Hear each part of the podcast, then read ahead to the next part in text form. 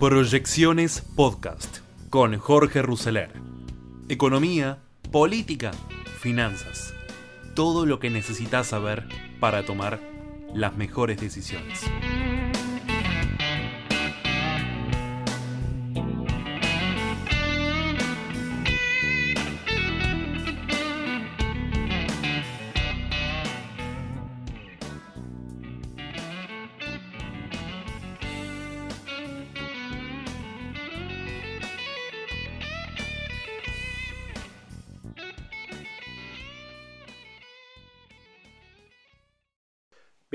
Esta nueva edición de Proyecciones 2021 de hoy martes 18 de mayo del 2021. Para comenzar, vamos a escuchar una nota, un reportaje que en Radio Rivadavia le hace Débora Pláger a Andrés Malamut. Andrés Malamut detalló cómo se aplicó el modelo portugués y también analiza la actualidad en la Argentina el político cuenta las acciones que realizó Portugal para salir de la crisis entre el 2010 y el 2014. Es bueno escuchar esto porque en la última gira del presidente él eh, compara el caso de Portugal con el caso argentino y omite una parte muy importante de ella, o sea, el costo. Por eso es muy importante escuchar esta nota y, eh, bueno, y las apreciaciones de Manamu también sobre la actualidad argentina. Lo escuchamos. Un gusto saludar al politólogo Andrés Malamud. ¿Cómo estás, Andrés? Débora Plager te saluda. Gracias por atendernos. ¿Qué tal, Débora? Gracias por llamar. No, por favor. ¿Te encontramos en Buenos Aires? En Olavarría, provincia de Buenos ah, Aires, pero a cinco horas de la capital. Eh, ¿Tú tenés familia allí? Eh, es mi ciudad. Es tu ciudad. Y todavía queda, me imagino, parte de tu familia entonces a la que estás visitando. Sí padres, hermanas y sobrinas, además de muchos amigos. Bueno, ¿están todos bien? Todo bien. Bueno, bueno, me alegro, me alegro mucho. Eh, en primer lugar, te quería eh, preguntar un poco ya pasada la gira del presidente Alberto Fernández por Europa. Este, bueno, la primera escala, la primera parada fue Portugal. Mucho se habla de em, el caso portugués, ¿no? Respecto de ciertas este, mejoras en su situación económica, pero cuando se hace alguna lectura, por lo menos desde el gobierno, se desconoce o se soslaya, em, bueno, todo el proceso que llevó Portugal a convertirse en lo que es hoy, ¿no? Que tuvo que ver en muchos casos con ajustes muy duros. Eh, entonces, bueno, nadie mejor que vos para poder este, contarnos cómo ha sido ese proceso político en Portugal. La narrativa del gobierno argentino es que Portugal rechazó el ajuste. Mm. Y en realidad Portugal hizo exactamente lo contrario. Sobreajustó. Y una vez que sobreajustó, pudo reponer lo que antes había sacado sintetizando, entre 2011 y 2014, Portugal le redujo los salarios a los funcionarios públicos entre el 20 y el 25% nominal. En mi caso fue 23%. ¿Hubo escándalo o cómo fue el proceso, eh, digamos? Fue eh, Portugal en 2011 entra prácticamente en default. No llega al default, lo que tiene que hacer es pedir un rescate. Mm. El rescate se lo da la Troika, que son tres actores internacionales, el Fondo Monetario, que es el más blando, la Comisión Europea y el Banco Central Europeo. Sí. Que eran los más duros porque representaban a Alemania, que es la cuna de la austeridad, mucho más que el Fondo Monetario. Y le, le dan a Portugal un préstamo que es superior al que recibió Argentina porque Argentina sí recibió el mayor préstamo del Fondo Monetario, pero Portugal recibió un préstamo de tres, no de uno. ¿Y a cuánto ascendía? 75 mil millones de dólares. Sí. bueno, y había condiciones, por supuesto, y las condiciones eran reducir el déficit, consolidación mm, presupuestaria, lo llaman ellos, equilibrio fiscal. En tres años no lo consiguieron, pero se aproximaron. ¿Cuál fue el costo? Reducción salarial tremenda para los empleados públicos y aumento tremendo del desempleo en el sector privado. Del 8 al 18% aumentó el desempleo. Opa. ¿Por qué no explotó Portugal? Y esto es mm. importante entender, porque imagínate en cualquier país normal, semejante ajuste genera mucha resistencia. fue importante la experiencia de Grecia, que había explotado un año antes, y de Argentina. El 2011 fueron 10 años después del 2001. El 2001 y en Portugal estaba, eh, estaba claro que no querían violencia en las calles, que no querían que la sociedad se enfrentase con los políticos. Y entonces, en parte, los partidos de oposición contuvieron, aunque estuvieran en contra del ajuste, porque el partido de la oposición al ajuste fue el partido que había pedido el rescate. Mm. Esto es importante, los dos partidos principales hicieron cargo de lo que había pasado. Y además hubo un proceso que es estructural en Portugal, que es la emigración. Los portugueses emigran incluso cuando la economía crece. Y los que emigran son habitualmente los jóvenes, los que podrían estar en la calle tirando piedras. Claro. Entonces, por una serie de razones, Portugal tuvo un pasaje más suave por el ajuste. Y salió del ajuste más rápido por causas que le son ajenas, pero todos los países tienen suerte o desgracia. Argentina ahora tiene la suerte de los precios de la soja y de los derechos de giro del Fondo Monetario y de tener un presidente católico en los Estados Unidos, teniendo un papa argentino. ¿Qué tuvo Portugal? La primavera árabe. En 2011 hubo una turbulencia política en los países del norte de África y por lo tanto los turistas europeos dejaron de ir de vacaciones al norte de África y pasaron a ir al sur de Europa casualmente Portugal. y también hubo, sí, y hubo un fenómeno que no sé si se dio en estos años o fue posterior, creo que es posterior, que también te quería preguntar por ello, que es toda la cuestión impositiva que hizo que muchos europeos se radicaran fiscalmente en Portugal por lo, lo que eso implicaba mm, respecto del beneficio económico. ¿Esto también sucedió? Sí, no es eh, significativo, no mueve la aguja, ah. pero es verdad que esto pasó y en algunos sectores específicos tuvo relevancia. Hubo exención impositiva para los que trajeran plata y la visa de oro. ¿Qué era la visa de oro? Países. La visa de oro es que si vos invertís, eh, comprás propiedades por tantos millones de euros o contratás personal, eh, tenés la residencia en Portugal. Mm. ¿A quién le sirve esto? A los angoleños o a los chinos que quieren entrar en Europa y de esa manera vienen, compran la residencia en un país europeo y pueden circular libremente por el espacio de la Unión Europea.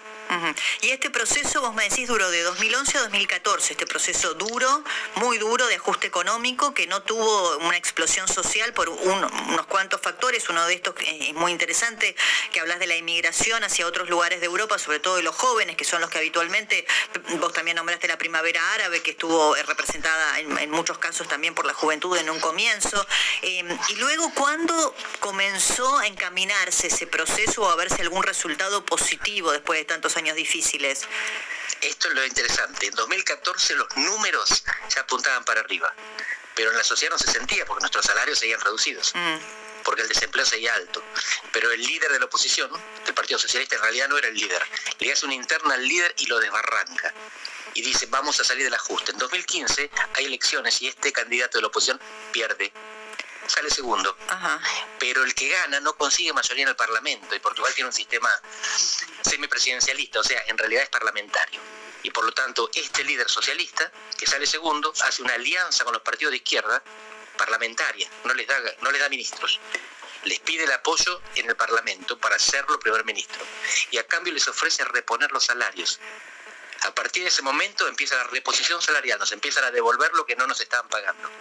El resultado es que hoy 2021 tenemos el mismo sueldo que en 2011 y estamos contentos.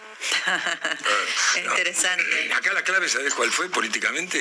Que la oposición, cuando hicieron el ajuste, dijo, bueno, hay que apoyar. No sacaron la gente a la calle a tirar piedras. Bueno, no, no dijeron hay que apoyar, pero decidieron no tirar piedras. Exacto. Se ponían en el Parlamento. Y ahí aparece la palabra consenso, ¿no? Tan, este, tan deseada por, por los argentinos y tan difícil existe el consenso y se trabaja espalda contra espalda entre la oposición y el oficialismo hoy, ¿no? Bueno, no exactamente de esa manera, no es, todo, no es todo paradisíaco. Ah, de hecho, esta coalición parlamentaria, no, pero es importante tenerlo en cuenta porque el conflicto hay en todos lados. La cuestión es cómo se procesa. Claro. Fundamentalmente con o sin violencia. En Portugal fue sin violencia, mm. porque la violencia griega y los disturbios argentinos no les gustaron. Ellos querían evitar el caos, las piedras, los golpes y la represión. Eh, pero fíjate que esta alianza parlamentaria fue una alianza que dio un gobierno de minoría. El Partido Socialista gobernaba en minoría y negociaba con dos partidos de izquierda, el Partido Comunista y el Frente de Izquierda, el bloque de izquierda, que es el equivalente a Podemos en España, pero un poco más civilizado. Y eh, sin darles nada a cambio. Y esto la oposición lo llamó engendro, En portugués. Era un engendro porque no podía funcionar la izquierda moderada con la izquierda radical, esto no, no iba a dar, no iba a dar cierto, dicen ellos en portugués.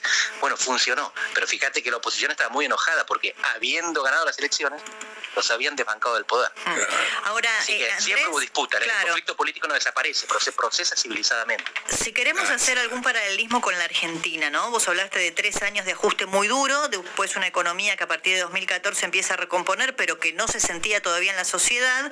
Argentina podría hacerlo conociendo la idiosincrasia argentina y también conociendo que tenemos eh, eh, al peronismo, ¿no? Con la historia política del peronismo en nuestro país.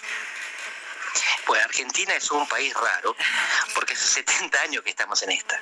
¿Qué significa 70 años? Que en los últimos 70 años somos el país que tuvo más defaults y más años en recesión. Esto es mm. importantísimo. Y hoy somos un país en la media docena en el mundo que tienen alta inflación. No existe la inflación en el mundo. Los países se financian al 2% o al 0% a tasas negativas. Alemania, la gente que tiene plata, se la presta a Alemania y le paga para que Alemania se la tenga.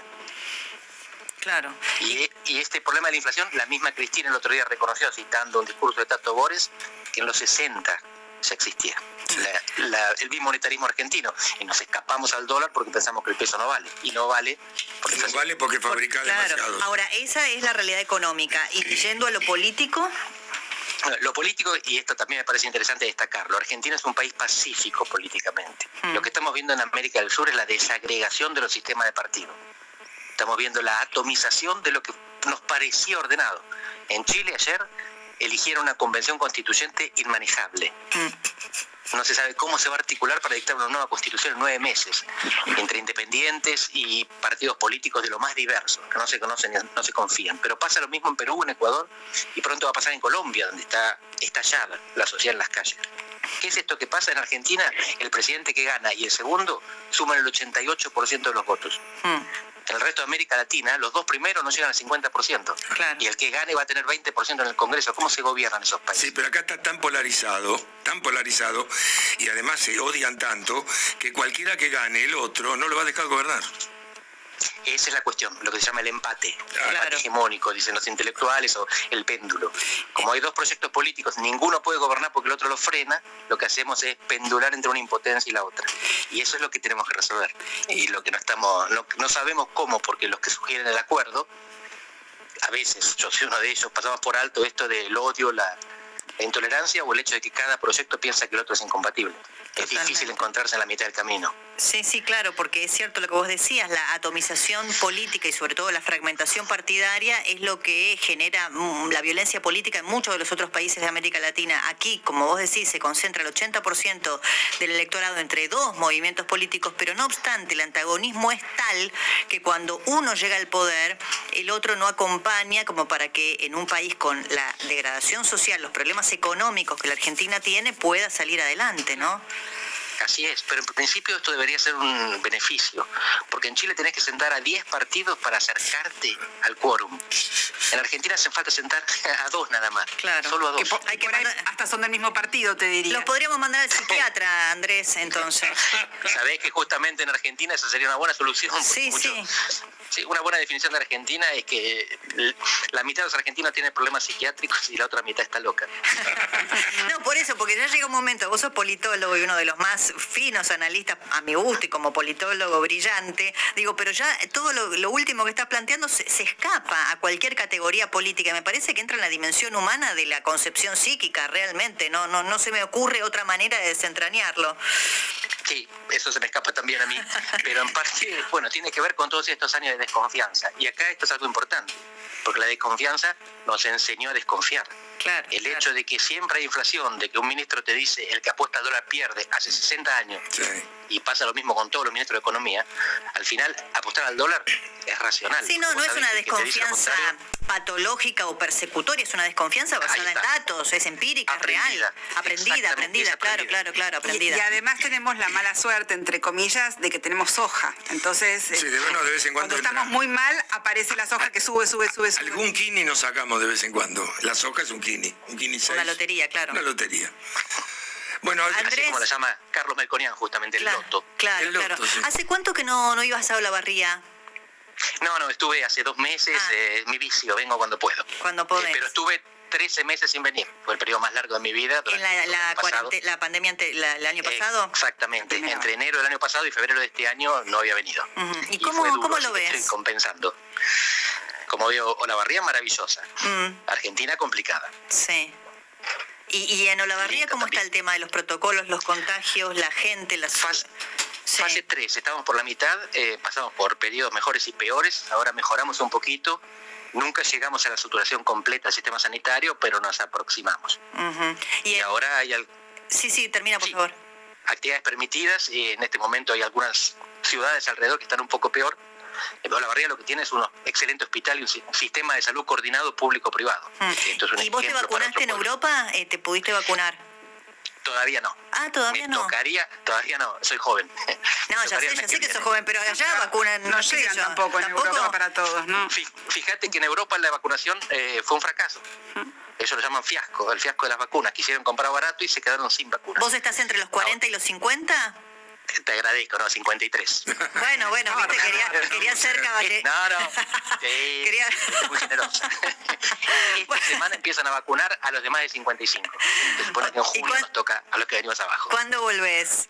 a Portugal. El, 25 de mayo. Bueno, así que volvés este, y seguramente te toque entonces este, vacunarte. Ojalá, ojalá falta sea. Poco, sí. Eh, ¿Y tu familia, tus padres se han podido vacunar? Mamá sí, papá todavía no. Mm, bueno, Pero bueno. falta poco. Imagino que ya están en, edad de que sí este, les toca. Sí, sí, ellos son un poquito más grandes que yo. bueno, Andrés, ha sido un gusto como siempre eh, hablar con vos. Este, gracias por, por atendernos y bueno, ojalá siga bien la familia en Olavarría y tengas buen regreso. Te agradezco mucho. bueno, un gusto. Chau, chau. Andrés Malamud. Bueno, así escuchábamos a Andrés Malamud, donde detalla justamente las diferencias entre el modelo portugués y la situación argentina. ¿Vieron qué distinto? Que lo narró Malamud cómo fue el proceso en Portugal y cómo lo explicó acá el presidente cuando estuvo allí en Portugal. El otro tema del día, sin duda, es la medida del gobierno respecto de la suspensión de las exportaciones de carne por 30 días, con las consecuencias que ello trae y el volver siempre a medidas que fracasaron. Bueno, Luis Miguel Echevere, ex ministro de Agricultura, Ganadería y Pesca, dialogó con el equipo de, de Babi Echecopar, de Babi en el medio, sobre las consecuencias de la medida eh, y, el panorama que ve él por delante frente a las próximas elecciones legislativas. Lo escuchamos. Eh, Luis Miguel Echevere, ministro de Agricultura, ex ministro de Agricultura. Hola Miguel, ¿cómo estás? ¿Qué tal, Babi? Buen día, ¿cómo andan? Buen día, un gusto hablar con vos, ¿eh? Igualmente. La última vez que la última vez que hablamos fue cuando tuviste la plantación de perejil. Tal cual. La plantación de perejil. Qué, país bochornoso. Qué país bochornoso. Qué gente bochornosa. ¿Eh? pero está en línea con lo que seguramente el motivo por el cual me llamás, ¿no es cierto? Cerrar las exportaciones de, carne como es, también una manera de desconocer la propiedad privada, ¿no? Sí. está eh, relacionado. Bueno, el problema este grande es que no es que cierren la, la exportación de carne, es porque el campo votó Alberto y por qué son tan mansos en cuanto a, no reaccionar, no te digo nada de violencia, no reaccionar con la justicia, porque es un atropello, es un atropello con las retenciones, es un atropello con los sobreimpuestos, es un atropello con lo que pasa ahora con la carne, ah. eh, fue un atropello con Vicentín, fue un atropello con tu campo, ¿por qué el campo que uno se imagina que atropellan a caballo se deja atropellar tanto por estos payasos? Lo, que pasa es que ahí yo creo que hay un matiz, Babi. Eh, si vos ves las ciudades como están hoy y los pueblos, bueno, está el casco céntrico, pero pues hay, hay, digamos, hay zonas que no son de productores eh, agropecuarios, que bueno, que uno dice, bueno, como una, una ciudad de, no sé, reconocida por porque es una zona productiva, votaron a tal partido. Y bueno, los, productores son los que son, o sea, son pocos, son menos. A, ver, a ver si nos entendemos. Bueno, de... podés decir, pero yo te voy a llevar una, una Villa Gesell. El intendente de Villa Gesell necesitaba ganar, entonces llevó varios barrios carenciados a Gesell, les dio terreno para que ocupen y ahí tiene los votos. Ahí está. Fue lo que hizo... a, eso me, refiero, ah, a eso me refiero. Claro. Entonces no es que diga, bueno, el campo votó. Bueno, vos ves en, pueblos del interior cómo se traslada gente para disputar las internas Y bueno, después en esa, en esa elección, eh, la elección sale para el lado que, que, organizó el intendente de turno, ¿no? Entonces, de esa manera, bueno, no es que el campo lo votó, ¿no? Es gente de afuera que va por otros motivos o es llevada por otros motivos y que después, este, digamos, ayuda con su voto al resultado de la elección. Es terrible. Ahora, ¿cómo se sale de esto? ¿Estuviste en el gobierno? Eh, ya a esta altura calculo que no es más culpa de ustedes, ¿no? Bueno, espero que no, ¿no? Porque parece que todo fuera culpa de Macri o del gobierno o de los funcionarios que acompañamos, que tuvimos el honor de acompañarlo a Macri en el, en el, ejercicio de la presidencia, ¿no?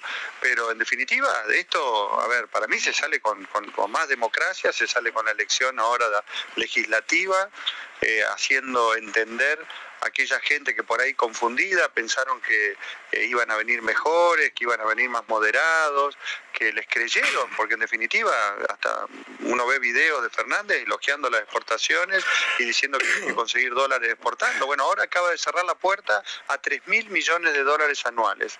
Acaba de hacer una gira el presidente para pedir que les difieran los pagos de los vencimientos de los organismos internacionales de crédito que tiene la Argentina, pidiendo ayuda para eso y ni bien pone un pie en el país, cierra una exportación de 3 mil millones de dólares anuales. Realmente no se entiende. Yo no, sé, yo no sé si son improvisados o están empobreciendo a propósito a la Argentina para llevar a Venezuela directo.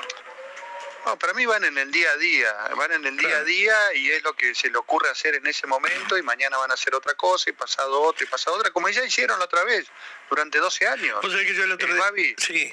En, el 2006 cerraron las exportaciones de carne y a partir de ahí perdimos 12 millones de cabezas de ganado, la Argentina, el país, mejor dicho, los dueños de o sea, los ganaderos, ¿no? Todavía, 15 años más tarde, todavía no recuperó Argentina ese stock. O sea, todavía no recuperamos los 12 millones de cabezas que perdimos a partir del año 2006. ¿Qué gobierno de Cristina? No, gobierno de, Néstor Kirchner. De Néstor Kirchner, de Néstor. Bueno, Alberto Fernández como jefe de gabinete. Ah, ahora, Alberto Fernández, jefe yo, de gabinete. Yo te digo dos cosas. El otro día el otro día, este, primero que yo creo, yo voté a Macri y siempre digo, a pesar de que estoy discutiendo con él, yo lo votaría de nuevo, porque creo que si no fue un, buen gobierno, por lo menos fue un gobierno republicano, eh, un gobierno común, como tienen todos los países. Ponele que sea común, nadie pide que haya un iluminado, porque fuera un iluminado no somos argentinos, pero que era una república. Ahora, eh, el otro día Vidal, en un reportaje, dijo, ahora aprendimos, y es que no digas eso Decir que no te arrepentís de lo que se hizo, porque había cosas muy bien hechas que nunca se destacaron, ni ninguno de Cambiemos se encargó de destacar. Y hay cosas que eh, no se permitieron hacer, igual, pero tan malo como este gobierno, tan, tan terrible como el gobierno de Alberto, yo no vivía mis 68 años. Fabi, primero, el gobierno de Mauricio Macri respetó las instituciones, la división de poderes, eh, el federalismo, la independencia de la justicia, y tenía un rumbo, Babi. El rumbo era bajar el déficit fiscal para terminar con el problema de fondo, de base, que es la inflación. O sea, eh, al haber déficit fiscal se emite y la emisión genera inflación. O sea, eso es lo que este gobierno, digamos, no es que no lo sepa, no lo quiere encarar. Porque en definitiva, que suba la carne o que suban las prendas de vestir o que suban los, los electrodomésticos o cualquier otro producto, no es culpa de un mal empresario que quiere perjudicar a la gente, sino es culpa de la inflación. Si no, fíjate, no nos vayamos a Europa, anda a Brasil. Brasil hoy es el principal exportador mundial de carne. O sea, exporta más carne que cualquier país en el planeta. Se disputa ahí el primer lugar con Estados Unidos. Y no tienen inflación, no tienen, no tienen problemas, digamos, de cuando sube o baja el precio internacional de la carne que impacte en, la, en, la, en el poder adquisitivo de la gente. ¿Pero por qué? Porque tienen una economía sana. Y eso este gobierno, lo que, lo que Macri, digamos, no tuvo tiempo, no alcanzó, no pudimos, mejor dicho, llegar a, sanear esa economía, pero lo que este gobierno está haciendo exactamente lo contrario. Echeverre, ¿cómo le va Benedetti? Lo saluda Ricardo Benedetti. Eh, usted mencionaba la pérdida de 12 millones de cabezas, un 20% de, de la producción que entre el 2005 y el 2011, 12.000 empleos se perdieron en esa época y la carne encima aumentó un 300%. ¿Cómo, cómo se, así es, ¿Cómo se traduce entonces esta medida? ¿A qué apunta si el, lo, lo que se exporta de carne es muchísimo inferior a lo que se consume en el mercado interno? Por eso, no llega a un 30%. Eh, un gol, no sé, pongámosle, a ver, adivinemos, porque eh, lo, que está diciendo el gobierno ya sabemos que es mentira. Adivinemos que quieren hacer demagogia con la plata de otros, quieren este, tratar de no perder tan tan feo la elección. ¿Usted para usted pierde la mientras elección? tanto, ¿Para usted pierde la elección? Para mí sí, sí, sin duda, sin duda. Eh, yo tengo... Para mí, pero en definitiva, sí, perdón. pero no, pero, pero el daño que están causando no justifica ni una elección ni 20 elecciones. Ahora, hoy ahora acabo de leer medios australianos diciendo que no pueden creer que Argentina otra vez cometa el mismo error. Hoy se inaugura una, una feria inmensa de compra de alimentos en China. Y bueno, y Argentina otra vez, este, digamos, se auto excluye del mercado internacional de carne. Luis, ¿cómo te va? Buen día. Manuela, buenas tardes. Manuel Adorni te saluda. ¿Cómo andas tanto tiempo? Ah, Manuel, ¿qué tal? Bien, muy bien. Eh, acá lo, lo, que preocupa es porque, bueno, errores puede cometer cualquier gobierno. De hecho, ustedes lo, lo han cometido, los han cometido. Eh, lo que sí. llama la atención es primero que uno tiene la experiencia a partir del 2006, eh, que hizo un desastre y te quedaste corto describiéndolo porque no solo fueron las cabezas de ganado, digamos, frigoríficos, empleos, pasó de todo. frigoríficos. Pasó de todo. Eh, digo, ahora prohíben las exportaciones de carne repitiendo lo mismo. Ahora lo que llama la atención son estos 30 días. ¿Realmente crees que van a ser 30 días? Porque a mí no, la sensación que me da es que en 30 días no, no van a haber una, una, no, un estancamiento en los precios y van a redoblar la apuesta, me da la sensación, ¿no? Acuérdate que no planifican, ellos están en el día a día claro. y con su internita todos los días, y todos los días van a hacer algo distinto y van a, la van a ir pateando hasta la elección. Claro, lo que pasa es que nos vamos desangrando a poco, ¿no? Bueno, salvo, salvo que se le ponga el viento en la puerta, como nos gusta decir en el campo, y bueno, que tenga que dar marcha atrás. Néstor Kirchner le había puesto por 180 días en el 2006 y la, y la, la estiró 10 años te garantizo que la gente está muy enojada. O sea, en los el campo. productores, los pueblos del interior, la gente en el campo está muy enojada, y no solamente el, el productor, sino el, el, que vive, el que está alrededor de todo eso. ¿Quiénes son? Albañiles, carpinteros, electricistas, transportistas, los peores. Vos sabés, Luis, que yo decía desde que empezaron a hacer las chapuceadas estas que están haciendo, que mi única confianza la tenía en las banderas y en el campo. Eh, no en la justicia, ¿no? Porque la justicia ya vemos que hace 15 años que está Cristina dando vuelta con las causas y entran y salen a la cárcel como que tiene una oficina, pero realmente eh, la única confianza que uno tenía, el respaldo institucional para hablar, era el campo. Y nos extraña, y por eso te pregunto, primero nos extraña que la oposición esté tan fragmentada y nadie se coloque al frente para decir, bueno, acá está el bloque. Y nos extraña también que el campo no haya, nos haya enojado con la cantidad de tocadas de traste que ya le vienen haciendo. No, bueno, vos fijate, todo el año pasado, en general, este, es difícil, como decíamos recién, definir al campo, ¿no? Pero todos, digamos, gente, referente y todos participamos de todas las marchas y las movidas que hubo. Y ahora, bueno, se lanzó un paro, imagínate, de ahora, desde el jueves hasta el viernes de la semana que viene, que ya la gente está diciendo, no, el paro va a ser por tiempo indeterminado. O sea, están yendo más allá de lo que propone la mesa de enlace. Es decir, ahora, chao, no vendamos hasta que choquen los planetas, o mejor dicho, hasta que no reviertan la medida. Lo que pasa es que... No levanten esta prohibición, no va, la gente no va a comercializar. Yo siento que hay, hay tipos que te meten la puñalada y hay otros que te la van poniendo de a poco, ¿no? Y yo creo que la 125 la van haciendo en dosis homeopática, pero ellos cuando se ponen un proyecto en la cabeza pueden tardar 5 años, mira que vienen de los 70. 5 años, 10, 12, 15, pero al final terminan perjudicando y, y siempre rompiendo la industria. Entonces yo tengo que pensar que quieren llevar el país, que ya estamos en default, a una quiebra para que la guita que se afanaron durante los 12 años les sirva para comprar lo que funciona, Vicentín, tu campo, esta radio, quedarse ellos con el Procurador que, General de, la Nación. Claro, llevarse puesto el Procurador General. Entonces, lo que sirve y chao, ¿no te parece? Sí, sí. Para mí sí, bueno, eso, es un plan realmente para llevarnos a, un comunismo directamente, lo, que es Venezuela, ¿no? O sea, quebrar la justicia, quebrar las instituciones, todo relativizar, o sea, el querer meter el, germen eh, de la eh, o el virus de la resignación, que es lo peor que le puede pasar a una sociedad. O sea, que no puedan tener más esperanza en el futuro porque digan, ni mira, haga lo que haga acá, esto no va a funcionar. Bueno, que estamos... ¿Sabes qué? Me voy. Te llamé... Me voy, porque como se están yendo muchos chicos, mucha gente, ¿no? Te llamé porque estamos hasta los periodistas a punto de decir, es un país de cobardes, que vamos a seguir peleando, bancándonos amenazas, juicios, si la gente no reacciona. Y, y parecen autómatas. Y ayer, mira, te cuento lo último. Ayer fui a la casa de un amigo, a un departamento, ahí en Olivos, y un tipo llega con la mujer, toca el portero y el seguridad de adentro le dice, señora, ¿qué piso va? Abrime, ¿qué te crees, negro de mierda? Que porque te dieron un uniforme. Y, buscaba mi anuencia y le dije, el chico está trabajando, hermano, déjalo trabajar tranquilo. Entonces digo, estamos haciendo una guerra de argentino contra argentino. Son focos, ¿viste? Todo el mundo odia al de enfrente. Han llevado una locura, una psicosis, donde la gente está brotada, pero entre la gente, no con el gobierno que nos llevó a la psicosis.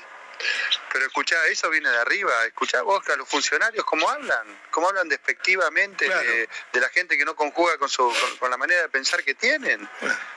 despectivo, atacándolo, denostándolo. No, no hay manera de que no hay, de que haya un país eh, unido así. Eh, bueno, ¿te acordás que Fernández, alguna de las promesas de campaña, vengo a unir a los argentinos? Bueno, ¿qué va a unir? No, no, puede unir. No le duró mucho, ¿no? Bueno, vamos a seguir molestándote cómo va esto del campo. Las, este, veces que quiera. Te mando un abrazo, un abrazo a la familia. Igualmente. A tu vieja. Gracias por llamar. Saludos a todos. Chao, bueno, gente que apostó al país, gente que, según para Cristina, Lázaro Báez, los campos son legítimos y para esta gente le plantan perejil, ¿viste? O sea... Sí, que esta gente produce y Lázaro Báez no, ¿no? Claro, ¿entendés? Y gente que hace 200 años, que seguramente esta gente ha venido al Vasco a plantar este a plantar en una hectárea y fue creciendo, creciendo, y hoy para el gobierno somos todos traidores menos ellos. ¿viste? La guita robada se puede, la laburano. Bueno, ¿qué tenemos? ¿Tanda? Vamos a una tandita. Luis María Echevere, Luis Miguel Echevere, exministro de Agricultura, sostuvo que en el 2006 cerraron las exportaciones de carne y perdimos 12 millones de cabezas de ganado. 15 años más tarde todavía no recuperamos ese stock. Para Echevere, el gobierno pierde la elección y sumó el daño que están causando no lo justifica ni 20 elecciones.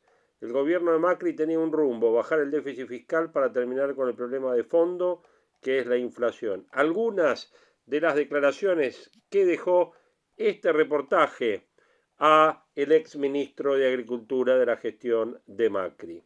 Realmente el tema del cierre de las exportaciones de carne es un punto muy importante tener en cuenta porque, ojo, qué loco, ¿no? Estamos repitiendo una medida que fue un fracaso y además esto está generando un paro que parecería podría ir por tiempo indeterminado en la reacción del campo. Y otra vez con el campo, o sea, es la misma foto que vimos en los últimos 20 años. En los últimos 20 años estamos viendo la misma foto, una soja de 600 o arriba de 600 y cerrando las exportaciones de carne para salvaguardar la mesa de los argentinos. La misma historia. Bueno, es la misma gente. ¿Qué podemos esperar? ¿Qué más vamos a tener en este podcast del día de hoy? Vamos a tener la entrevista que Carlos Pañi le hizo anoche en Odisea a Alfonso Pratgay, no se la pierdan. También está la entrevista que le hizo a Pepín en Montevideo.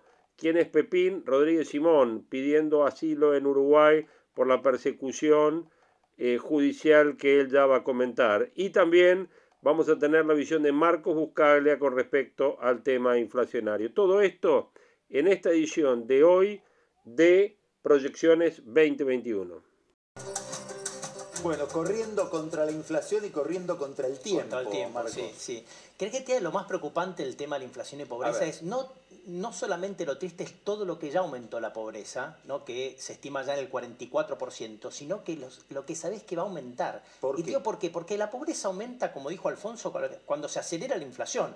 Se acelera la inflación, fíjate vos, los salarios, para ponerte una idea, estaban cayendo ajustados por inflación cerca del 1% en noviembre y a partir de ahí que se acelera la inflación y empieza a ser 4% por mes, hoy están 6-7% atrás de la inflación. Es decir, cuando se acelera el salario va, la corre de atrás. ¿sí?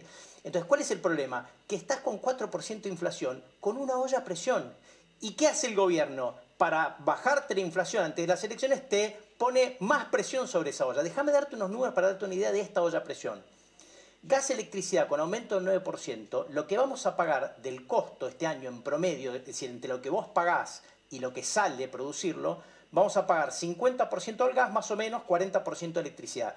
Eso era más de 70 y más de 60% en 2019. ¿Me explico? Entonces, y esto, perdón, y esto es al tipo de cambio de hoy que ahora te digo por qué digo esto. Alimentos. Mencionamos ahora el tema de la carne, pero ya hay una brecha entre los alimentos libres, la carne, fruta, verdura, y los alimentos controlados. Vos acá tenés un montón de alimentos de consumo masivo que están con precios cuidados, precios máximos, un montón, y están súper retrasados, están 28% atrasados. Hay una brecha de casi 30% entre los alimentos libres y los controlados. ¿Qué hace el gobierno? te saca una parte de los libres y te los pone en los controlados, que es con la carne, con la, con la provisión de exportación de la carne. Telecomunicaciones, prepagas, la nafta. Pensá, IPF dijo que el aumento de este mes es el último. Mientras tanto, los próximos meses el tipo de cambio se va a seguir depreciando algo y eso implica que el petróleo puesto acá en pesos es más, la nafta debería subir y no te la van a subir.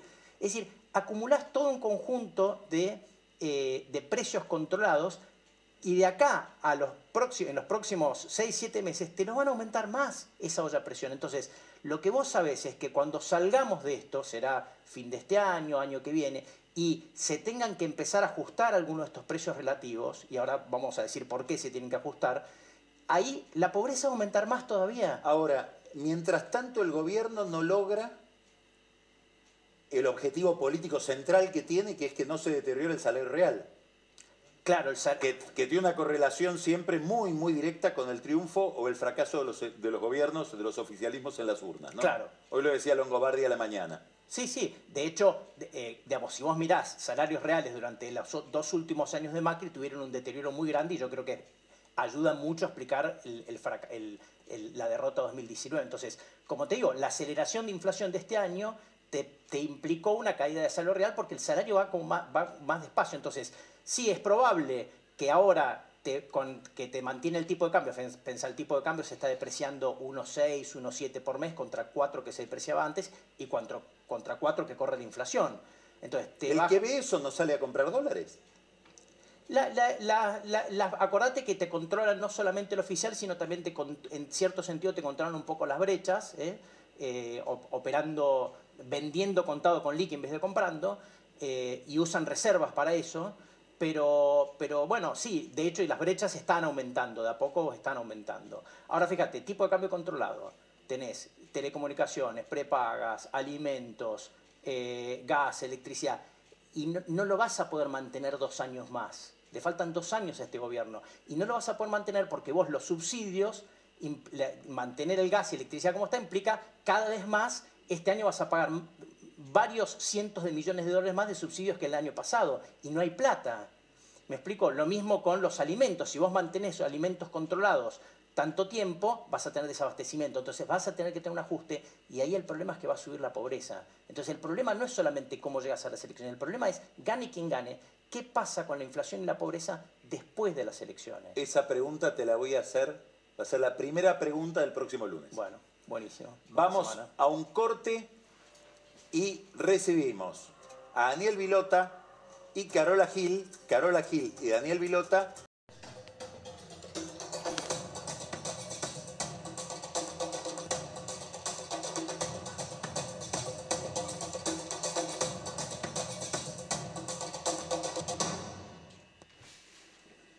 Y tenemos el gusto de recibirlo Alfonso Pratgay, que tiene en estos tiempos un protagonismo casi, casi diría yo equivalente al que tenía cuando estaba en la función pública, por la calidad, y, yo diría algo muy, muy curioso porque está fuera del debate de la Argentina habitualmente, que es el rigor argumental en sus impugnaciones, observaciones, críticas a la política del gobierno en general y a la política económica en particular.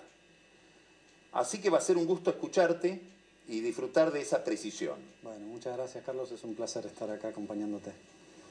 Para empezar me gustaría que veas un tweet y un pequeño videíto y después escuchar tu reflexión sobre lo que ves y lees y, escuchas. perfecto. Ahí está el tweet. Alberto Fernández hace pocas horas, ¿no? Me preocupa mucho el aumento de los precios porque es inexplicable. Sinceramente no hay ninguna razón para explicar los aumentos de marzo y abril. Algunos han aprovechado el momento. Vengo muy decidido a poner orden. Esto tiene que parar. Y ahora viene el videito. El problema inflacionario ni siquiera es un problema. La presidenta percibe que tirando la cantidad de dinero que ha puesto ayer en el mercado en favor de los planes sociales, va a haber lo que siempre ocurre, un aumento de la demanda, una retracción de la oferta y un incremento de los precios. Entonces, ¿cómo lo resuelve? Lo resuelve mandando a los chicos de la cámpora, a los militantes de la cámpora a controlar a los comercios. Pero, Presidenta, dígale a Moreno que deje de arreglar con los supermercados, que es donde hay un problema. Y además hable con Mercedes Marco del Pon, porque el problema es que usted no tiene en cuenta la cantidad de dinero que ha emitido y que no ha tenido respaldo, y eso ha sido una causa generadora de inflación enorme. ¿Por qué no manda a la gente de la cámpora a controlar el Banco Central? ¿Y cómo emite el Banco Central? Por ahí se lo cuentan, por ahí no. Pero lo que digo es que finalmente el mayor problema que tiene la economía argentina, la presidenta lo resuelve mandando brigadas de chicos a controlar precios. Es como si siguiera siendo la presidenta en realidad, ¿no? Sí, exactamente. A ver, ¿qué, pasa por tu cabeza cuando ves esto?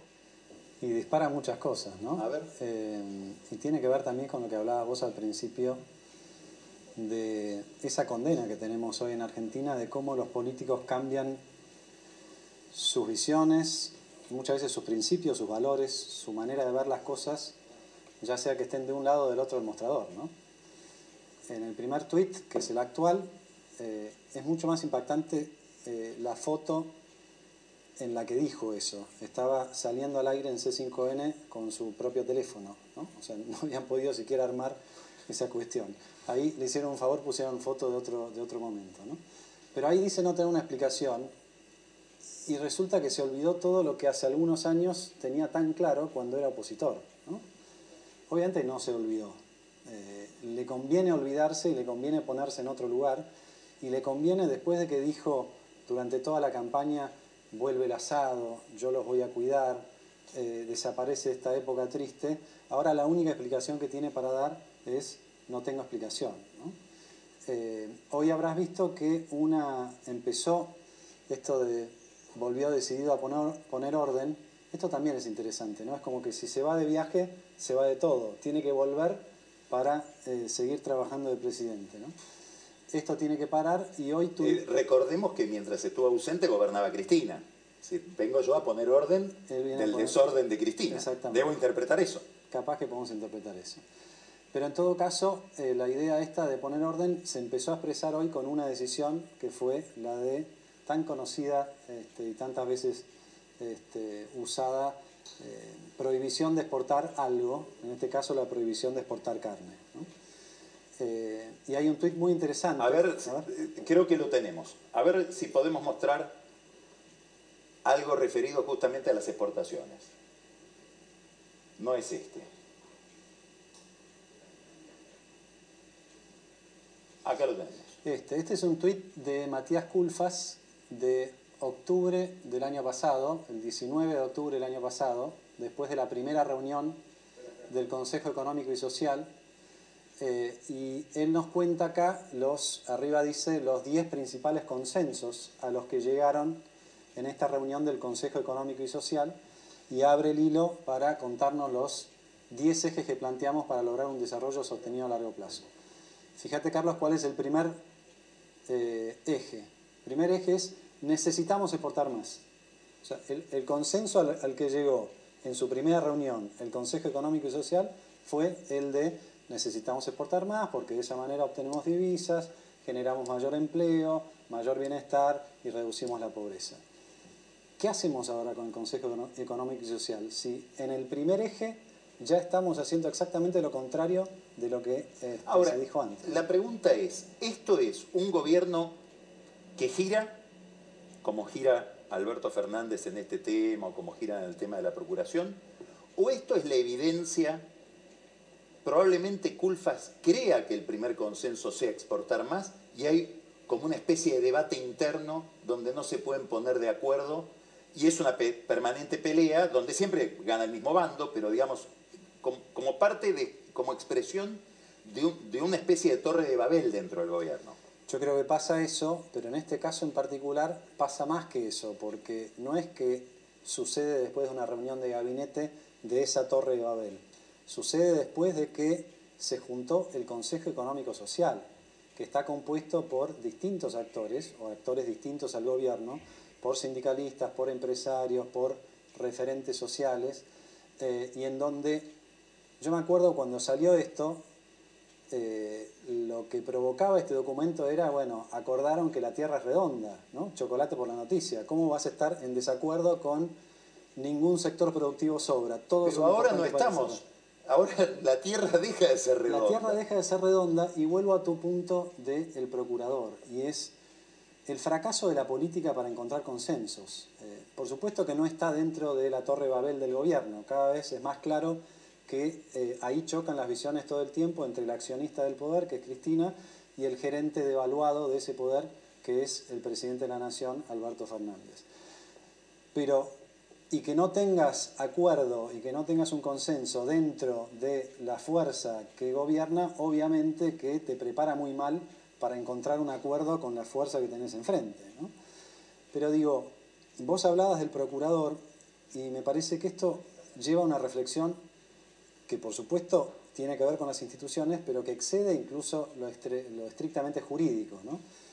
Eh, a veces nos perdemos con, los nombres, los vericuetos, las mayorías, eh, y la verdad que esta es una clase dirigente, una clase política que no se puede poner de acuerdo en cosas tan básicas como esta. ¿no?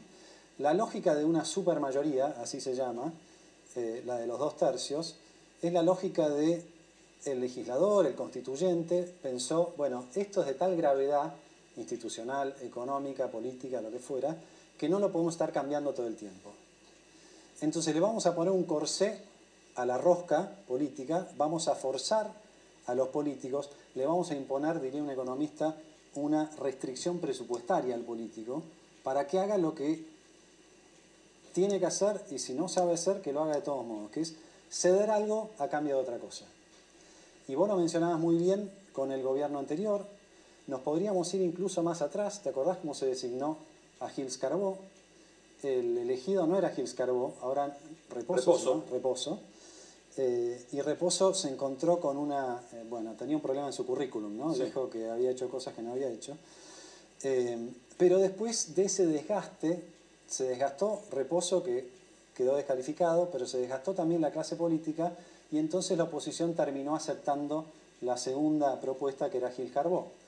Y volviendo a Lilita Carrió, Lilita Carrió adelantó. Se opuso a eso, sí. sí. Eh, entonces, yo digo, qué difícil es, primero, lograr un acuerdo con la clase política, o dentro de la clase política, y segundo, qué difícil es sostenerlo en el tiempo. Y por lo tanto, eh, vos hablabas de la pérdida de credibilidad y de, autoridad de la clase dirigente, no solamente la política, ¿no? la sindical eh, en particular y la empresarial. Pero por lo tanto, los que no están en esa casta, los que no están en ese grupo, miran a esta gente que define los destinos del país y que no se puede poner de acuerdo en aquellas cosas que no tiene más remedio que ponerse de acuerdo, y observan y dicen, bueno, hoy ellos eligen esta cosa, pero mañana el partido que venga o el candidato que venga o la fuerza política que venga va a ser exactamente lo contrario.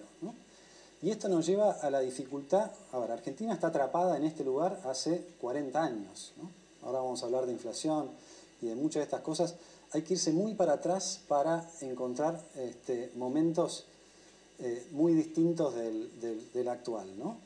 Entonces, si vos no logras ese acuerdo entre la clase dirigente, es imposible pensar que el tipo que labura todos los días, el emprendedor que tiene un peso de más y dice, bueno, me la juego, invierto en esta máquina, no invierto en esta máquina, me cambiaron la regla, ahora me conviene, pero después va a venir otro gobierno y va a ser exactamente lo contrario. Nos pasaba a nosotros cuando estábamos, a mí particularmente, cuando estaba eh, de ministro en el gobierno eh, y había un entusiasmo muy grande en una parte eh, de la población que yo llamo emprendedora, pero la pregunta que hacían era, ¿y qué pasa si ustedes no ganan las elecciones? y eso te lleva a otra reflexión, y es que el presidente que gana tiene la presión de revalidar, esto es el juego democrático, por supuesto, eh, no a los cuatro años, sino a los dos años.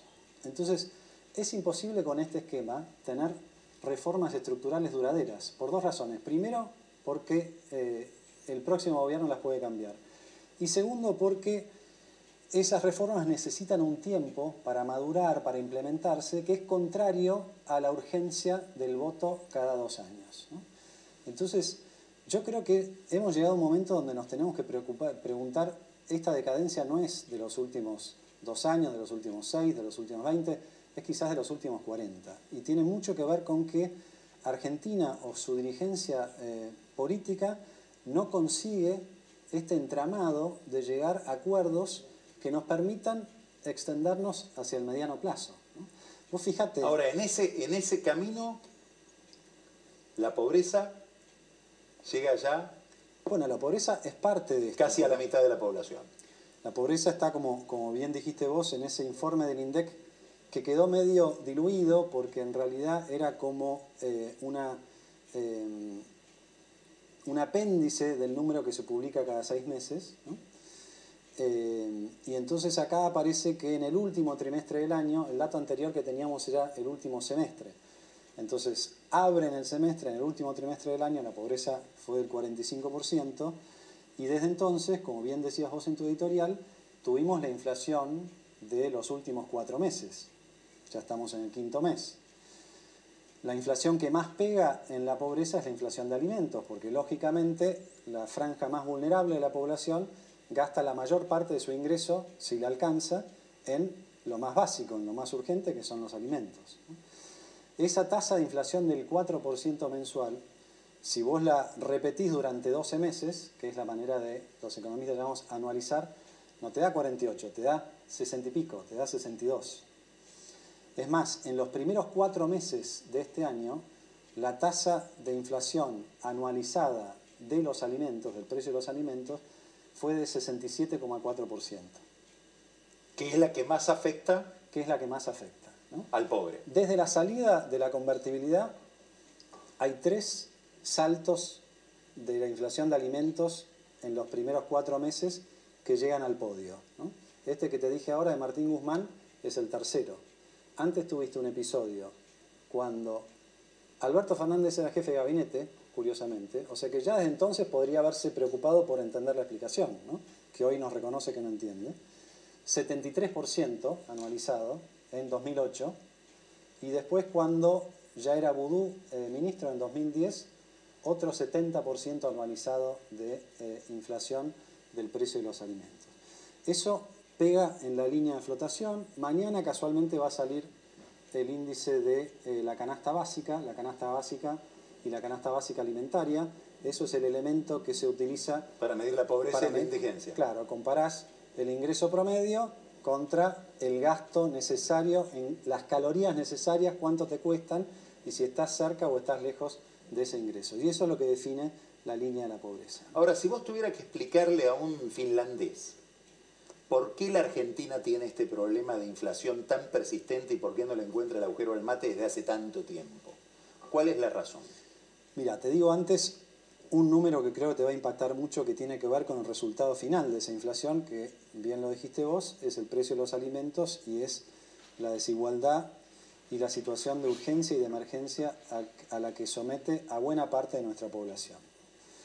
En un país donde el 60% de los menores de 18 años es pobre, es un país al que le estás robando el futuro todos los días, no hay ninguna duda acerca de eso.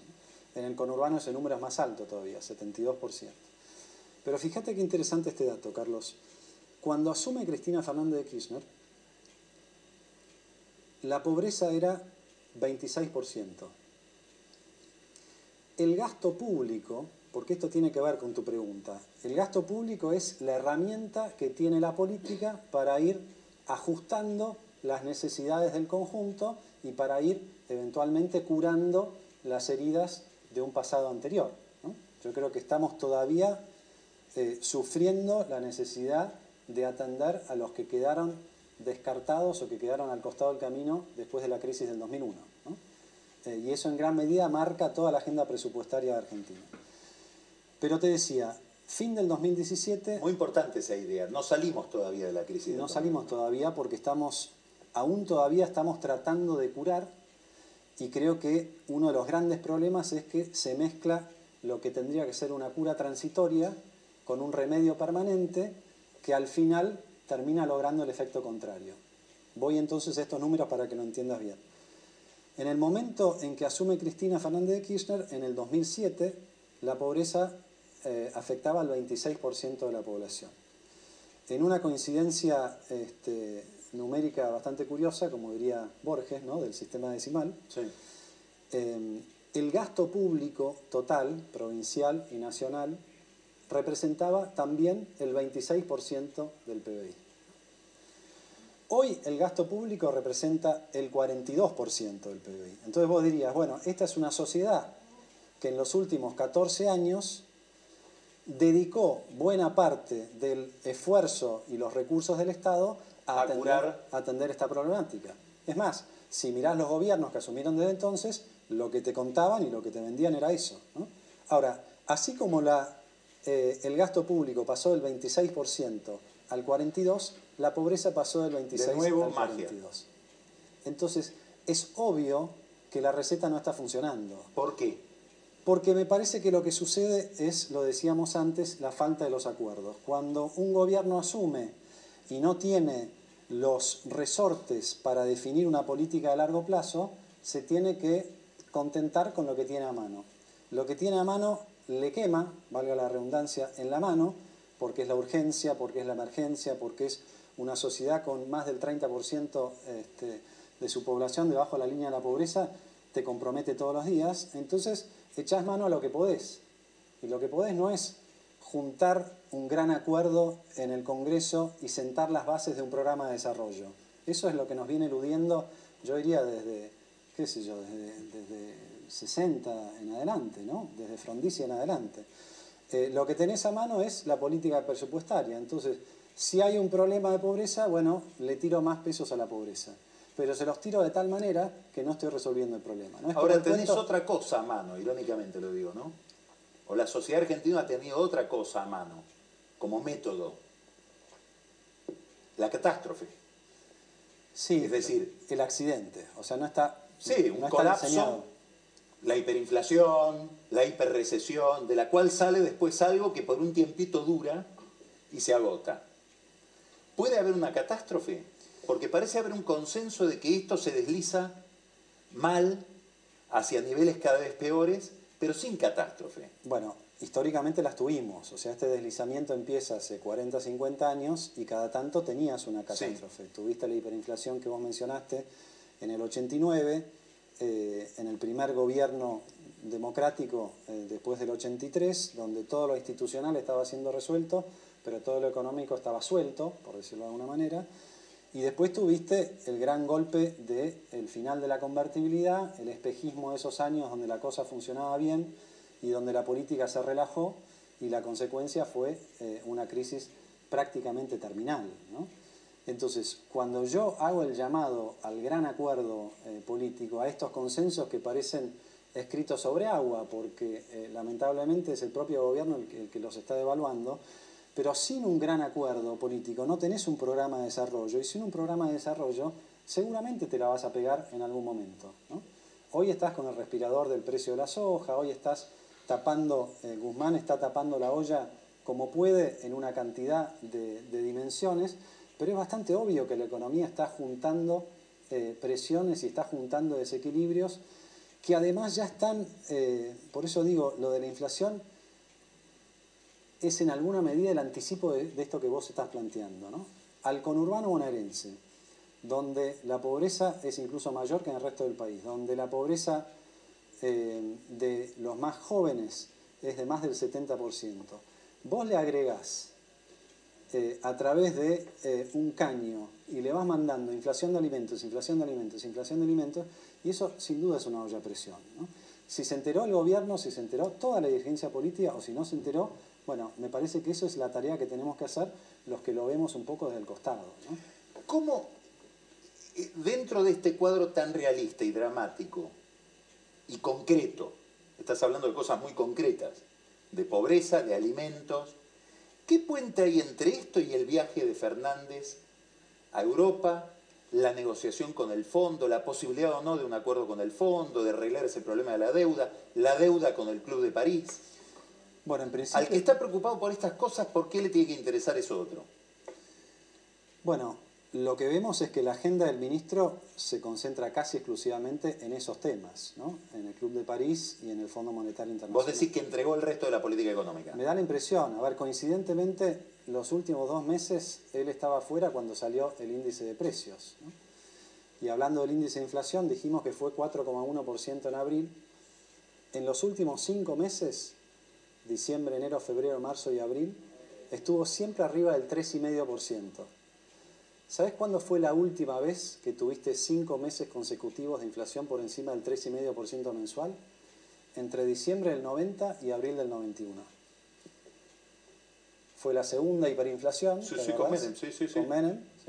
Eh, y después vino el programa de convertibilidad. Entonces, ¿qué quiero decir con, todo esto? Siempre un ajuste feroz antes, ¿no? Sí, un ajuste feroz. Eh, Herman González. Herman González, claro.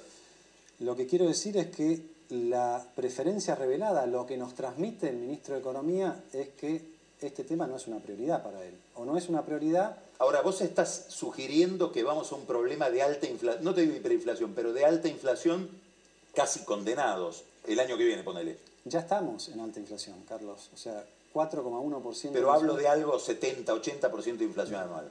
Bueno, 4% anualizado es 60.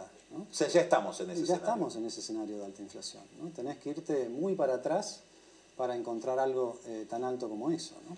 Volvamos al, viaje y a la agenda esa de Guzmán. El viaje y después hablemos un poco más del acuerdo, porque me parece que si no, no se entiende bien. Eh, pero del acuerdo político, vos decís. Del acuerdo político. Vamos al, eh, al viaje. El viaje atiende, creo yo, las urgencias. ¿no? Y la urgencia que tiene hoy el gobierno es explicar por qué no va a acordar con el Fondo Monetario antes de las elecciones. ¿Por qué? Porque el accionista principal de la coalición le ha dicho yo no quiero un acuerdo con el Fondo Monetario que implique eh, un ajuste antes de las elecciones. Hay una dimensión que nadie habla del acuerdo con el fondo, que no me consta que esté sobre la mesa, pero que no me sorprendería tampoco. Si vos ves el acuerdo que tuvo Ecuador con el Fondo Monetario Internacional, que viene un poco... Paralelo. Paralelo, ¿no? Reestructuró la deuda, después acuerdo con el fondo.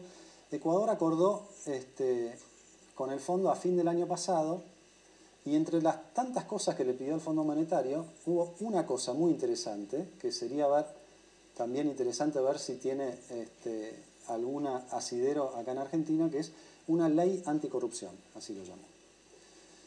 Eh, entre otras cosas, exigió que en esa ley anticorrupción todo aquel que tenga una sentencia este, probada de haber participado en un hecho de corrupción queda inhibido de por vida para ocupar un cargo público y tiene que devolver lo producido de ese hecho delictivo, de esa corrupción, el decomiso del bien. Yo no sé si el fondo va a reclamar esto ahora, eh, pero sí creo que cuando el gobierno propone que el acuerdo con el fondo tiene que ser eh, aprobado por toda la oposición, bueno, hay una posibilidad que la oposición exija eso, que es de vuelta sentar las bases de algo diferente, sentar las bases de eh, los grandes acuerdos, los grandes consensos que queden inscriptos no solamente en una ley que la puede cambiar el próximo gobierno, que queden inscriptos en algo más potente. Es más, yo, después de mucho reflexionar acerca de la decadencia de estas últimas décadas, llego a la conclusión de que quizás lo que hay que hacer es reformar la Constitución. Fíjate la barbaridad que te estoy diciendo, ¿no? El riesgo que eso implica. Lo estamos viendo ahora en Chile. Pero si no, los acuerdos no son creíbles.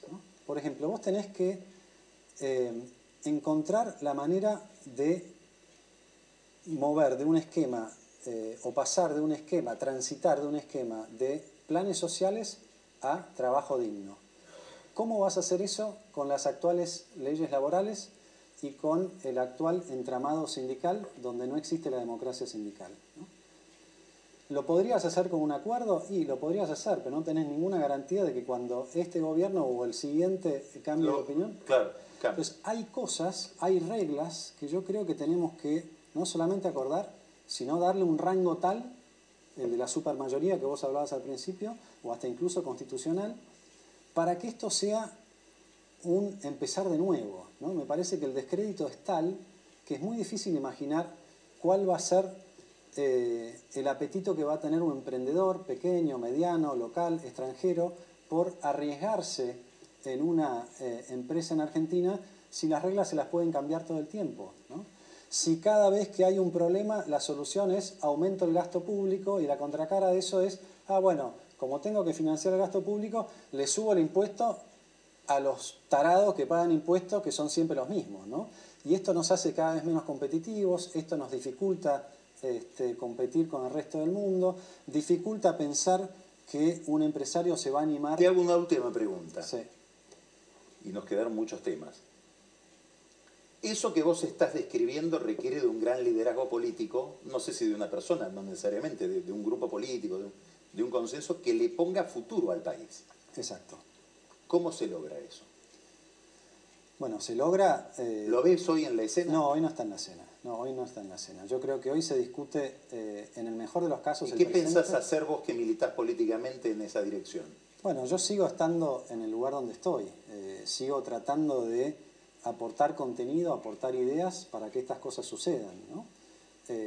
no quiero desilusionarme, no quiero frustrarme. Yo estoy seguro que Argentina tiene muchas posibilidades, muchos recursos humanos, naturales, eh, incluso institucionales, morales, pero si no ponemos en práctica lo que creo que hay que llamar el nuevo contrato social y moral, es muy difícil imaginar cómo vamos a arrancar. Y cierro con algo que vos me preguntabas del viaje porque tiene que ver con los impedimentos para que sucedan estas cosas si desde el propio gobierno la máxima autoridad te está mintiendo descaradamente, ¿no? como lo puso en ese tuit o vos me preguntabas del Club de París y me preguntabas del Fondo Monetario Internacional. El gobierno en estos momentos está queriendo modificar la tasa, el sobrecargo que le cobra el Fondo Monetario por tener una deuda muy grande respecto del tamaño de Argentina en el Fondo Monetario y por tenerla durante un tiempo relativamente largo. El estatuto del Fondo Monetario establece que, dadas esas condiciones, el prestamista de última instancia le cobra más al deudor independientemente de que el deudor esté muy necesitado y nadie le preste. Esa estructura me parece que hace bien el gobierno en tratar de cambiarlo. Esto fue algo que yo le propuse al propio Alberto Fernández cuando yo era presidente del Banco Central en el 2003 y cuando discutíamos con el Fondo Monetario. Y la lógica era, si el Fondo Monetario al final termina cobrando absolutamente todo, entonces no corre un riesgo que justifique la sobretasa, ¿comprendés? Correcto, claro, claro, claro. Ahora, en ese momento, Alberto Fernández, Kirchner, Labaña no se animaron a ir por esa línea. Está bien que el gobierno intente esa línea. O sea, vuelve a aquella idea. Vuelve a aquella idea, no es fácil porque necesita el 85% de los votos. En Europa consiguió el apoyo, según nos dijeron, de Portugal, España y Francia, que representan el 6% de los votos en el Fondo Monetario. O sea, le falta todavía el 79% de los votos para llegar, ¿no? Ni siquiera lo recibió este, Angela Merkel. Iba a haber una teleconferencia que no se dio tampoco. No se dio, pero mi punto es este. Vos hablabas y estaba lo del Club de París y lo del Fondo Monetario Internacional. Por supuesto, ¿qué va a decir Macron? Macron, sí, yo lo voy a ayudar. En el Club de París son 16 acreedores, entre los cuales está Francia, la parte de Francia es solamente el 7%. Sí, el club está virtualmente ubicado en París, pero los acreedores principales son Alemania, Japón y los Países Bajos, que representan el 70% de la deuda y que fueron los que siempre votaron con mucha dificultad en el seno del Fondo Monetario. Si yo quería resolver ese problema, hubiera empezado por ahí. Mi sensación es que no quieren resolver el problema porque resolver el problema significa poner sobre la picota al que generó este problema, que es Axel Kisilov.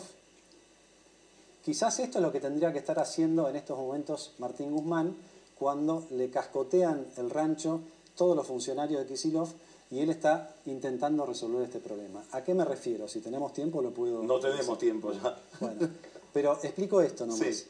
El gobierno se queja de la, sobre, de la sobretasa que cobra el fondo, que es del 3% anual. Este señor que está en pantalla consiguió un acuerdo con el Club de París que el día de hoy le cuesta 9% anual. El triple de la queja. El triple de la queja. Ahora, ¿te quejas de lo poco e ignorás lo mucho? Bueno, Lindo argumento para Guzmán. Sí, quizás, que acabas de decir. quizás no se está escuchando. O tal vez no se dio cuenta todavía. Pero, espero que sí, pero quiero decirte, la hipocresía es tal que eso mina por completo la credibilidad y ese es el punto de partida que hace muy difícil proyectarnos hacia adelante. Y acordar. Y acordar. Alfonso, muchísimas gracias. Gracias a vos. Como siempre, fantástico. Las demás actividades a la actividad del juego, que estaba protegida en, en, ese, en ese aspecto. Y a partir de ahí, bueno, una pesadilla que es la que nos va a contar ahora. Pepín, buenas noches. Buenas noches, Carlos, ¿cómo te va? Muy bien, ¿por qué no nos contás cuál es la situación en la que estás y qué es lo que te lleva, cuál es la, hipótesis o los temores que te llevan a algo tan complicado, dramático, digamos, extremo como pedir refugio político en otro país que implica abandonar el país de uno y no poder volver? Eh, efectivamente, pedí refugio político en, en, Uruguay en el marco de una serie de normas de protección internacional de las personas. Y la verdad que no es, es algo que no es nada, nada, nada grato. Eh, cuando lo escuchaba hablar a Alfonso, me preocupa, o sea, me preocupaba por lo que está pasando en, en el país, el país al cual ya no puedo volver. Porque la petición de asilo que, que realicé tiene un, un efecto de protección es decir, que no me pueden devolver a Argentina, pero que es al mismo tiempo un castigo. A ver, estar acá en Montevideo, tengo 62 años, tengo toda una, todas, mis, todas mis vidas, cualquier eh, dimensión que se te ocurra, me quedó en Buenos Aires. Yo soy de una, o sea, siempre fui muy, muy porteño, muy urbano, y más allá de la real capacidad y generosidad y hospitalidad que tienen los uruguayos, no más allá del de, caso del refugio, estoy acá o sea, condenado por las irregularidades que, eh, y la, el, el, temor a perder la libertad si vuelvo a Argentina. No, la verdad que no sé por qué. Ver, ¿Por qué no sí contás cuál es la situación para alguien que no sigue el tema? A ver, eh, ¿cuál fue tu actividad? En, en, en, ¿Cuándo aparece un conflicto con Cristóbal López y de Sousa? Y, y, cuál es la conducta de la justicia en medio de este, de, de, de este, de este conflicto? A ver, yo pido refugio político en Montevideo porque creo que tengo, corro, eh, tengo fundados temores de que ser privado de libertad en forma indebida si vuelvo a Buenos Aires. Además, la campaña de odio que han desatado de C5N contra mí también me está generando que me lleguen un montón de amenazas que me parecen una, me parecían antes una preocupación inexistente o menor, ahora ya le estoy mirando distinto. Pero eh, esos, los motivos por los cuales pedí refugio político fue porque en una causa en la cual no se imputa ningún delito concreto, sino que serían unas parecieran ser amenazas a unos socios de Cristóbal López, que eran los que manejaban el, el juego en la ciudad, amenazas que consistían en reclamar como asesor de la ciudad eh, que se ocupaba del tema desde 2014, que pagaran ingresos brutos. Como paga ingresos brutos, no sé eh, cómo, dónde tenés radicada vos tu empresa o, los servicios, pero pagan ingresos brutos los abogados, los kiosqueros, todos los gastronómicos ahora que están con un problema que los están por, um, por eximir, porque es realmente una carga muy importante. Bueno, el juego en la ciudad de Buenos Aires no pagaba ingresos brutos desde el año 2003.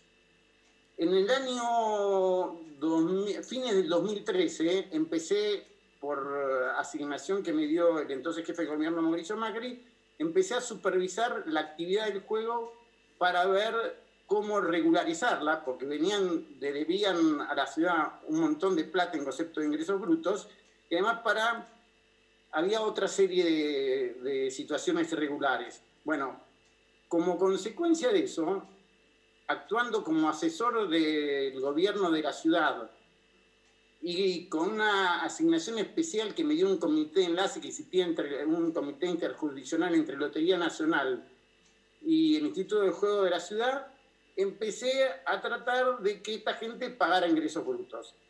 Finalmente, después de algunas discusiones y algunas eh, situaciones un poco, un poco perturbadoras, a mediados del 2016 empezaron a pagar ingresos brutos, que no pagaban desde el 2003, desde que habían empezado con la actividad, pese a que la Corte había dicho en el año 2011 que tenían que pagar impuestos. Bueno, empezaron a pagar 50 millones de pesos por mes, no era poco, y se les permitió entrar en una moratoria inclusive para, por la deuda no prescrita, que solo se cobró cinco años para atrás. Bueno, ahí me dice, o sea, quedó todo en orden. Además, siguen siendo hoy los mismos concesionarios de juego, los que están, o sea, los socios de Cristóbal López, Federico Achaban en el hipódromo y Benedicto y unos españoles en, en los barcos, siguen siendo los que manejan el juego. La única diferencia es que empezaron a pagar ingresos brutos como todos los demás contribuyentes. ¿Cuándo aparece esta causa que se te inicia? Bueno, esto se terminó de concretar, empezaron a pagar ingresos brutos en 2016, la transferencia se concretó en el, a mediados del 2017 y a fines del 2019, más de tres años después, aparece de Sousa, me hace una denuncia en el juzgado de Servina de Cubría porque yo habría precisamente pretendido cobrar impuestos a los socios de Cristóbal López. Eh, no, sé si, eh, si no sería mejor que Fabián de Sousa explique en, un video ese que andaba por ahí exactamente qué es lo que se me imputa, si lo puedo contestar mejor. ¿Te parece? A ver si podemos ver ese video. Este es un video que grabó hace tres La persecución con nosotros empezó en enero del 2016 a través del señor Fabián Rodríguez Simón. ¿Cómo? A través, habló con ustedes? Habló con Cristóbal López y con Federico Achával, quien eran, quienes son accionistas y gestores del negocio del juego en la ciudad de Buenos Aires, en el Hipódromo Palermo y en el Casino Buenos Aires, que son los barcos, en lo cual les exigió el pago de tributos que hasta ese momento no eran exigibles en la ciudad le exigió el pago de, ingresos brutos y le exigió que esos ingresos brutos sean retrotraídos hasta el momento no prescrito, que eran cinco años para atrás. Pero eso podría ser una conversación de funcionario. Eh, sí. Era un apriete. No, no era, eh, digamos, primero porque no era una ley eh, la existencia de ese tributo en la, en la ciudad de Buenos Aires y en la Argentina. Por consiguiente, venir a exigirte cinco años para atrás un concepto tributario que no es ley es un apriete. El segundo concepto es que Fabián Rodríguez Simón no cumplía ninguna función dentro del gobierno nacional. Bueno, confirma lo que estabas diciendo, ¿no? Bueno, a ver, esa es la imputación que me hace Sousa. y a partir de ahí. Con esa imputación, el fiscal Marijuán, gran amigo que tiene una relación promiscua y con varios, eh, varios personajes así de actividad de juego, pero especialmente con el abogado Carlos Beraldi, que es el abogado de Sousa en esta causa y es también el abogado de Cristina Kirchner en casi todos los juicios penales que tiene. Bueno, este abogado Beraldi tiene bastante incidencia no solo sobre, no solo sobre el fiscal Marijuán, sino también con una serie de personajes vinculados a los servicios de inteligencia criminalista que se desempeñan en el juzgado de Servini. A ver, eh, parece tan ridícula la imputación que me hace, siendo yo además desde el 2014 teniendo a cargo junto con un equipo la regularización del juego en la ciudad, que, el que me tendría que defender de ese tipo de, de imputaciones y de persecuciones, porque acá lo que está es, se puso en desafiamos el gobierno de la ciudad en, que, al que yo representaba, desafió la impunidad que tenían, que era no pago impuestos, hago lo que quiero. Cuando empezaron a, a, ver, como te decía, la, la justicia es la que me tendría que defender. Ahora, cuando yo percibo, y ahora te voy a dar las explicaciones por qué percibo este, que la justicia en lugar de ser quien me amparaba de este tipo de persecuciones de, no te voy a decir mafioso, pero de gente que con un nivel de impunidad extraordinario y un nivel de poder e inserción en este gobierno que es mucho más poderoso que el de muchos ministros. De hecho, eh, se crearon una moratoria especial para otorgarle, para permitirle salir de la quiebra y se quedan con 8 mil millones de pesos. Y ellos nos están denunciando a mí por cobrarles ingresos brutos y a Alberto Abad por haberlo denunciado cuando descubrió esta profesión de vida de fondos que habían hecho. Pero a ver, lo que me lleva a buscar refugio en Uruguay es que la justicia, con el fiscal Marijuán y la jueza Servini de Curia, se convirtió en una herramienta de persecución y me están, o sea, eh, ahora te cuento por qué llegué, llegué a estas conclusiones y por qué pedí el refugio. Hay millones de irregularidades procesales y se me limitó muchísimo el ejercicio del derecho de defensa, pero hay algunos temas que son especialmente, digamos así, urticantes o que me demuestran el, peligro que tenía yo de ir preso. El primero es que vos viste que dice, le cobró impuestos a mis socios le toman declaración a los socios de, no sé si son de, de Sousa o de Cristóbal López, por ahí toda una maraña muy compleja de sociedades eh, que son las que manejan el juego, pero se presentan a declarar en diciembre del 2019 Federico Achával, que es el del hipódromo, Benedicto, que es el socio más antiguo de Cristóbal López en el juego, y Joaquín Labulle, que es el abogado que representaba a las empresas y el que interactuaba conmigo.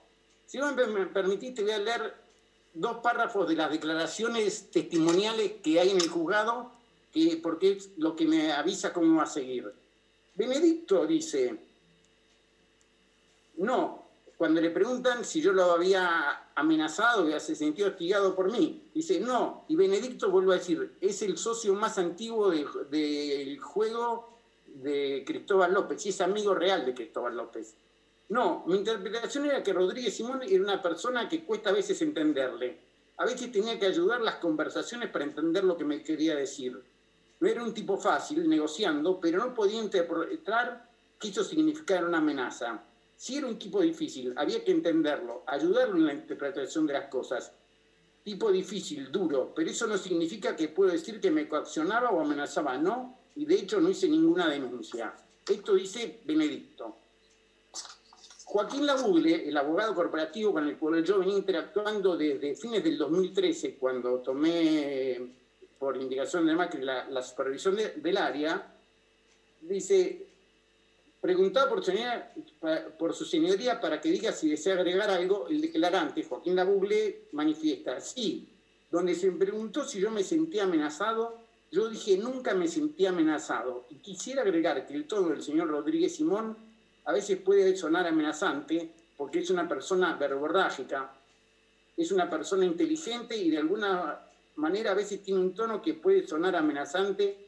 A mí, por el conocimiento que tenía de él, me parecía que era parte del personaje y parte del mensaje que él implícitamente quería que yo transmitiera.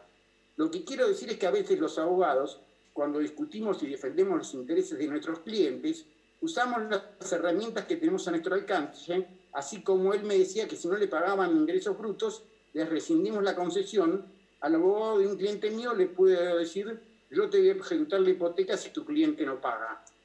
Con estas declaraciones, el fiscal Marijuán y la juez eh, Salmine Cubría ordenan una um, investigación de todos mis llamados durante los cuatro años de la presidencia de Macri.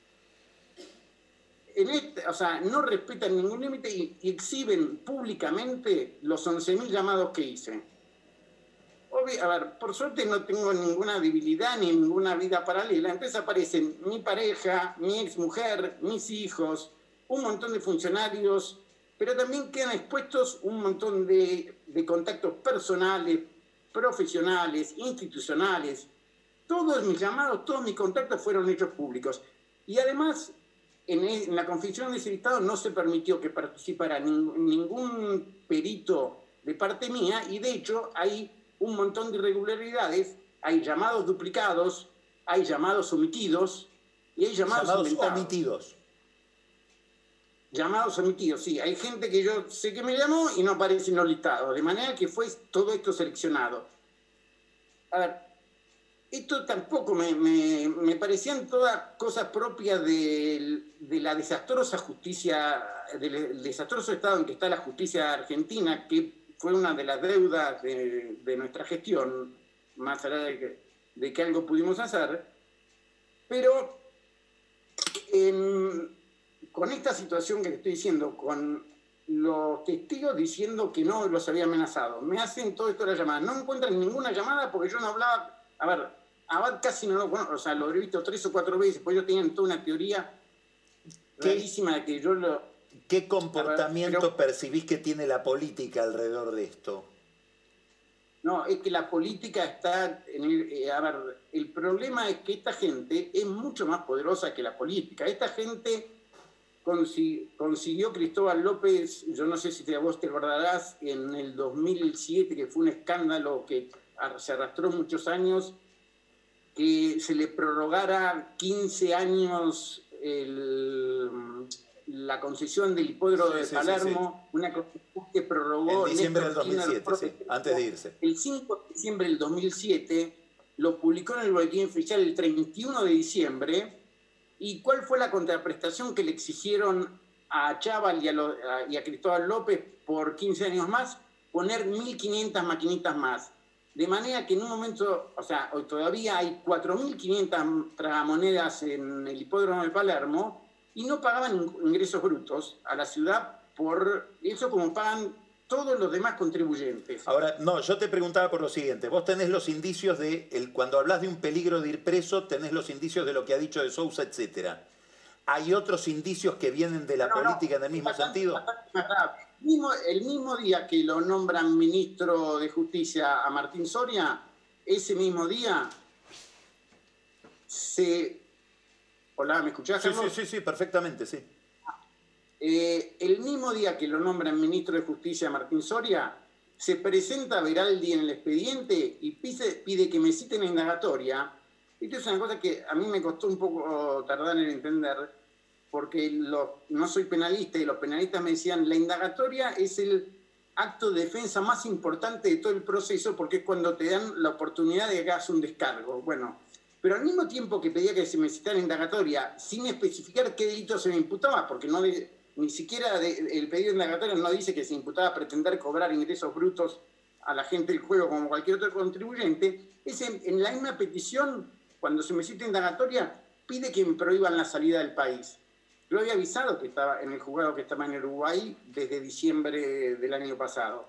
Esto creo que suele cerca del 18 de marzo. Y la jueza me prohíbe salir del país, libra un informe a, la Dirección Nacional de Migraciones para que yo no pueda, si volví a entrar, salir, lo cual es una incongruencia absoluta con el ejercicio del derecho de defensa. Salvo que el único, o sea, ya, se, ya hayan decidido que voy en indagatoria y quedo preso. Vos tenés indicios de que piden tu prisión. A ver, eh, sí, porque inmediatamente después de pedirlo y haber obtenido que se me prohíba la, la, salida del país cuando, si, cuando fuera a prestar declaración indagatoria, empieza una campaña en C5 en, en la cual Aníbal Fernández, el, mismo ministro Soria, que no tiene nada que ver en este juicio, salvo que tenga algún interés con Cristóbal López y, de Sousa, como tiene Alberto Fernández, por ejemplo, que fue abogado de ellos hasta que asumió como presidente. Aníbal Fernández, que también era abogado de ellos, eh, el juez Ollarvide, el, el juez ese un tanto payasico, ex juez, porque renunció para que no removían por piso político. Eh, una, una gran cantidad de alcahuetes del, y, buchones del oficialismo, como el diputado vacunado Vic Valdés, Moró, Tailade, a ver, todos empiezan a decir Pepín ver preso, Pepín ver preso, Pepín ver preso, creando un, para crear un clima. A ver, tanto lo dicen que me convencen que sí, efectivamente, pese a que no tengo ninguna imputación concreta, eh, o sea, y a que es un disparate, ya está todo listo para que yo vaya, vaya preso cuando vuelva. Eh, y esto fue lo que me hizo tomar la decisión de pedir el refugio en Uruguay. Bueno, Pepín, eh, está muy claro lo que acabas de, contar. Es una situación evidentemente muy, muy desagradable y, vamos a seguir atentamente. Nosotros hablamos varias veces de este tema acá en Odisea y bueno, lamentablemente está tomando el curso que uno preveía que iba a tomar la causa. Eh, vamos a estar atentos a cómo sigue la peripecia de este caso eh, mientras vos, bueno, vas haciendo ese trámite que debe ser doloroso para vos. Eh, sí, la verdad que no es una situación grata estar alejado de todos mis afectos y de toda mi vida, de todos mis amigos. Y no hay ninguna gracia ni, ni, está bueno no, seguro que no. exilado. Bueno. Eh, es una cosa bueno. Un saludo y muchas gracias, por esta conversación. Muchas gracias. Gracias a